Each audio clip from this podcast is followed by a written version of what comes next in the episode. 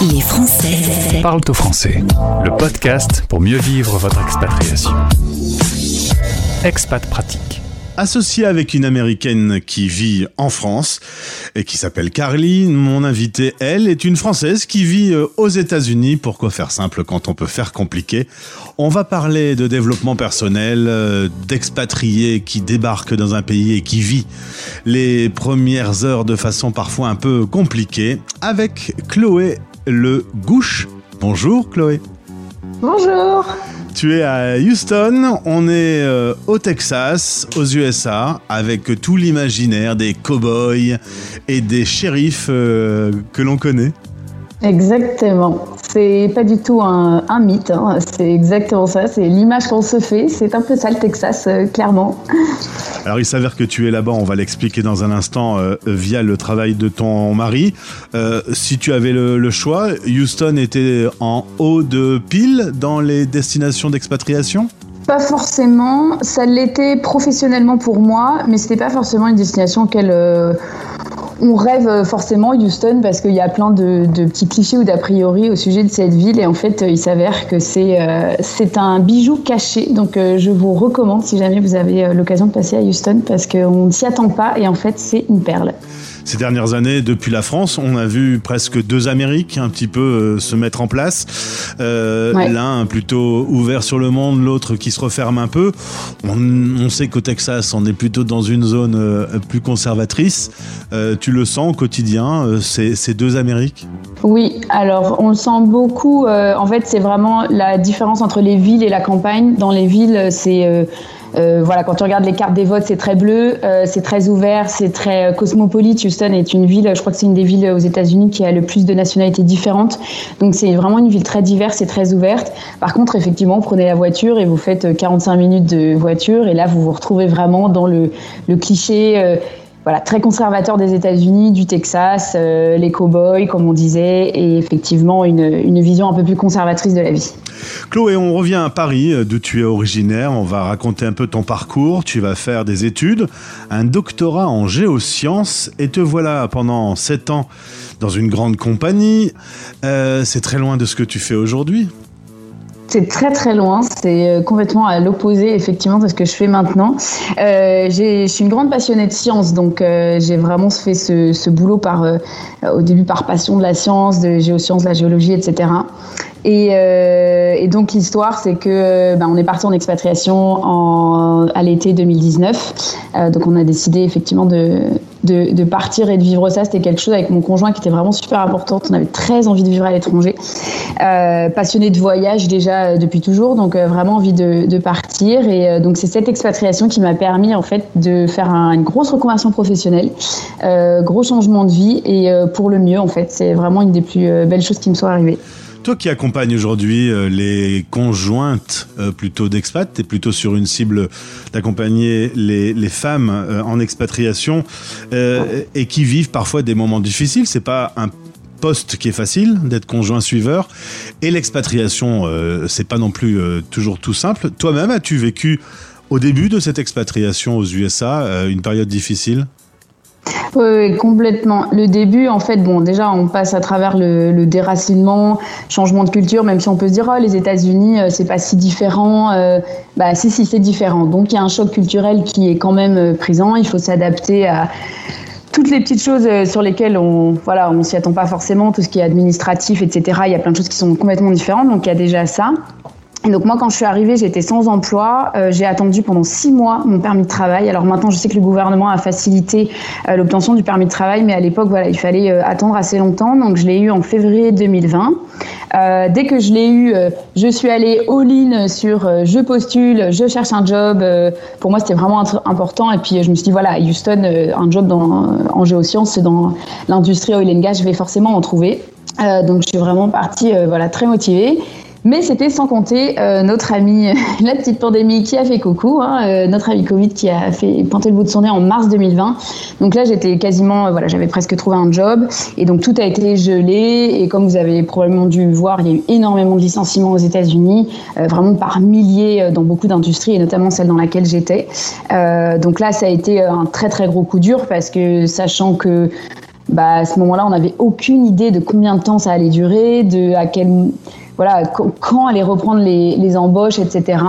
Et étant française avec un visa, ben évidemment, je passais complètement en dernier sur la liste au moment où ils allaient rembaucher. Euh, J'allais certainement pas être prioritaire. Donc euh, là, gros gros coup de, de mou hein, euh, sur l'été 2020. Euh, on se rappelle qu'en plus les frontières étaient fermées, donc on pouvait pas rentrer. Enfin, on n'a pas pu rentrer en France pendant presque deux ans.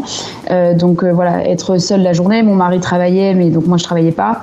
Donc voilà, gros moment de petite crise identitaire, de remise en question. Qu'est-ce que je vais faire en fait de, de ma vie pro maintenant? Parce que gros gros euh, gros point d'interrogation. Et c'est à ce moment-là que Carrie donc que je connais depuis euh, maintenant presque dix ans euh, qui traversait euh, un petit peu une si- situation similaire euh, dans sa dans son, son- monde professionnel. Et donc quoi elle m'a envoyé un SMS en me disant est-ce que ça te dit euh, de lancer une entreprise avec moi Euh, voilà, on a du temps, on a plein d'idées, euh, mettons ça à profit. Et euh, donc c'est de là qu'est né Vibrant Ikigai Coaching, euh, donc pour une entreprise qui accompagne en fait les femmes expatriées et notamment quand elles arrivent en fait au début de leur expatriation où elles peuvent rencontrer beaucoup de difficultés et de, de challenges. Alors dans le nom de la compagnie, il y a Ikigai. Toi-même, tu vas faire des exercices d'Ikigai pour savoir un peu où t'en es. Au final, tu as été la première testeuse de ton concept. Oui, c'est exactement ça. Je m'en rappelle très bien. J'ai pris cette petite feuille de papier. J'ai écrit euh, toutes les choses qui me passionnaient, que j'aimais faire dans la vie. Puis dans la deuxième colonne, j'ai regardé quel métier ça pouvait faire et puis de ça, lequel pouvait être viable. Et en fait, quand Carly, elle m'a envoyé son SMS, j'étais, c'était littéralement deux jours après que j'avais fait ce travail-là. Et elle, ce qu'elle m'a proposé et ce que moi, j'ai, on était ressorti, c'était vraiment du coaching et de l'accompagnement et des expatriés et le voyage. Donc ça matchait complètement. Donc euh, voilà, on était vraiment sur un projet euh, où on était complètement alignés et avec un grand sentiment aussi du- d'utilité pour accompagner les personnes qui vivent les mêmes choses que nous, on a traversées en fait. Résultat, Carly, ton associée, est une américaine euh, qui travaille en France. Tu travailles avec elle à distance. Elle, elle s'occupe plutôt des expats anglophones. Et toi, la même chose, euh, mais depuis les États-Unis, tu accompagnes des Françaises euh, qui vivent dans un premier temps un peu un, un déracinement, un déboussolage. Je sais pas si ça se dit, on va dire. Bon, Déboussolement. ça marche, on a compris. J'invente des mots aussi euh, à force. Oh, de temps en temps, voilà, il faut savoir innover un tout petit peu, la langue française doit vivre. Euh, tu, me, tu me parles de, de solitude. Quand on débute une expatriation, notamment dans ce rôle du conjoint suiveur, la solitude est, une, est un sentiment qui peut vite débarquer. Oui. Parce que pour plusieurs raisons, parce que bon déjà on quitte nos proches et nos familles.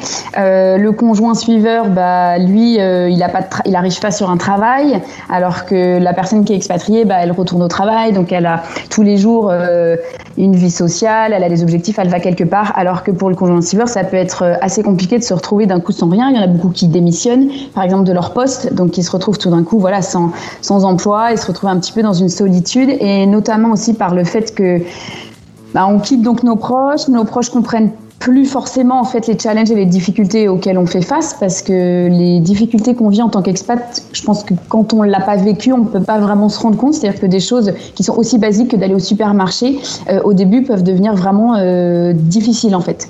Euh, donc il y a ce point-là et donc on peut se sentir parfois un petit peu, voilà, pas forcément entendu ou pas un petit peu incomprise par nos proches qui sont restés dans notre pays d'origine. Et puis bah, quand on arrive, on connaît encore pas vraiment de monde, donc on n'a pas un cercle social, on n'a pas d'amis. Donc c'est-à-dire qu'on a quitté et puis il y a un petit peu ce décalage et puis on n'a pas encore des personnes autour de nous. Et euh, donc ça peut être parfois très difficile en fait de, de faire face à cette solitude qu'on n'a peut-être jamais connue. Et donc comment est-ce qu'on fait en fait pour se créer une expatriation qu'elle dure six mois, un an, deux ans, trois ans, quatre ans Comment est-ce qu'on utilise cette expatriation pour mettre à profit euh, voilà, il faut mettre à profit ce temps pour peut-être essayer des nouvelles choses, peut-être tenter une reconversion professionnelle auquel on pense depuis des années et puis qu'on n'ose pas faire, euh, peut-être lancer ce business qu'on a toujours voulu lancer mais en fait bah, on n'a pas trop réussi à le faire parce que la vie. Euh, donc essayer vraiment voilà, d'accompagner les, les expats au début pour qu'elles mettent bien leurs racines où elles sont, qu'elles se sentent bien et qu'elles puissent vraiment construire euh, des projets et construire une expat qui, qui leur ressemble en fait et qui a, qui a du sens pour elles. Et qu'est-ce que c'est que la méthode Ikigai? Donc la méthode Ikigai, en fait, euh, je ne sais pas si vous avez déjà vu euh, ces quatre petits cercles qu'on voit un peu partout sur Internet. Alors je vous fais un petit disclaimer. Euh, ça, c'est une version très occidentalisée de la philosophie de l'Ikigai. Nous, on utilise la philosophie, voilà, vraiment authentique de ce que les Japonais, comment est-ce qu'ils utilisent cette, en fait au quotidien cette, euh, cette philosophie? En fait, on se rend compte qu'il n'y a rien de très euh, philosophique là-dedans, que c'est juste des besoins un petit peu basiques de la vie. Il y en a huit qui est défini dans la philosophie de l'ikigai. Et en fait, quand on est, expatrié, on expatrié, on en perd beaucoup. Par exemple, dedans, il y a le sens qu'on donne à la vie, les objectifs de vie, euh, la communauté, l'entourage, la liberté. Il y a voilà, il y a pas mal de de besoins comme ça qu'on a besoin dans notre vie pour se sentir bien. Et en fait, quand on part en expatriation, bah, on parlait de déracinement et on se fait un peu arracher de pas mal des besoins, notamment, je parle, un des ceux qui est le plus important, c'est la communauté, c'est d'avoir besoin d'une vie sociale. Et donc, comment est-ce qu'on reconstruit tout ça? Donc, on, intègre en fait la philosophie de l'ikigai dans nos séances de coaching. Euh, voilà, pour vraiment aider, euh, aider les personnes aussi à retrouver euh, du sens dans les petites choses de la vie, pas forcément chercher dans le développement personnel. Souvent, on a un peu ces grandes questions c'est quoi ma mission de vie ou mon objectif de vie? Non, on revient aussi aux choses aller chercher mes enfants à l'école tous les jours, prendre mon café le matin, profiter d'aller marcher dans le parc. Voilà, toutes ces petites choses aussi qui, qui sont très importantes dans la vie quotidienne en fait et qu'on oublie aussi souvent et qui nous permettent de mieux profiter de la vie. Si vous avez besoin de Chloé, elle est à votre disposition depuis Houston. Chloé Legouche et la société s'appelle Vibrant Kigai Coaching. Le lien pour accéder à ton site est présent dans ce podcast.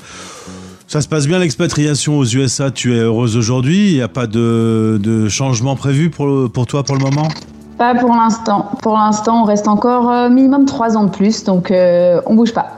Et comment tu fais pour garder un petit bout de France avec toi, loin, loin, loin de ton pays natal? Rester, premier truc, c'est rester en contact, en contact avec nos proches. Et puis à chaque fois que je rentre en France, je ramène toujours euh, mes petites tisanes, les marmottes, euh, ma petite levure Alza, parce que j'arrive pas à trouver de la levure ici pour faire du bon pain. Voilà, des petites choses comme ça, mais ça passe souvent par euh, des choses qui sont reliées à la nourriture que je ramène, que je ramène de France.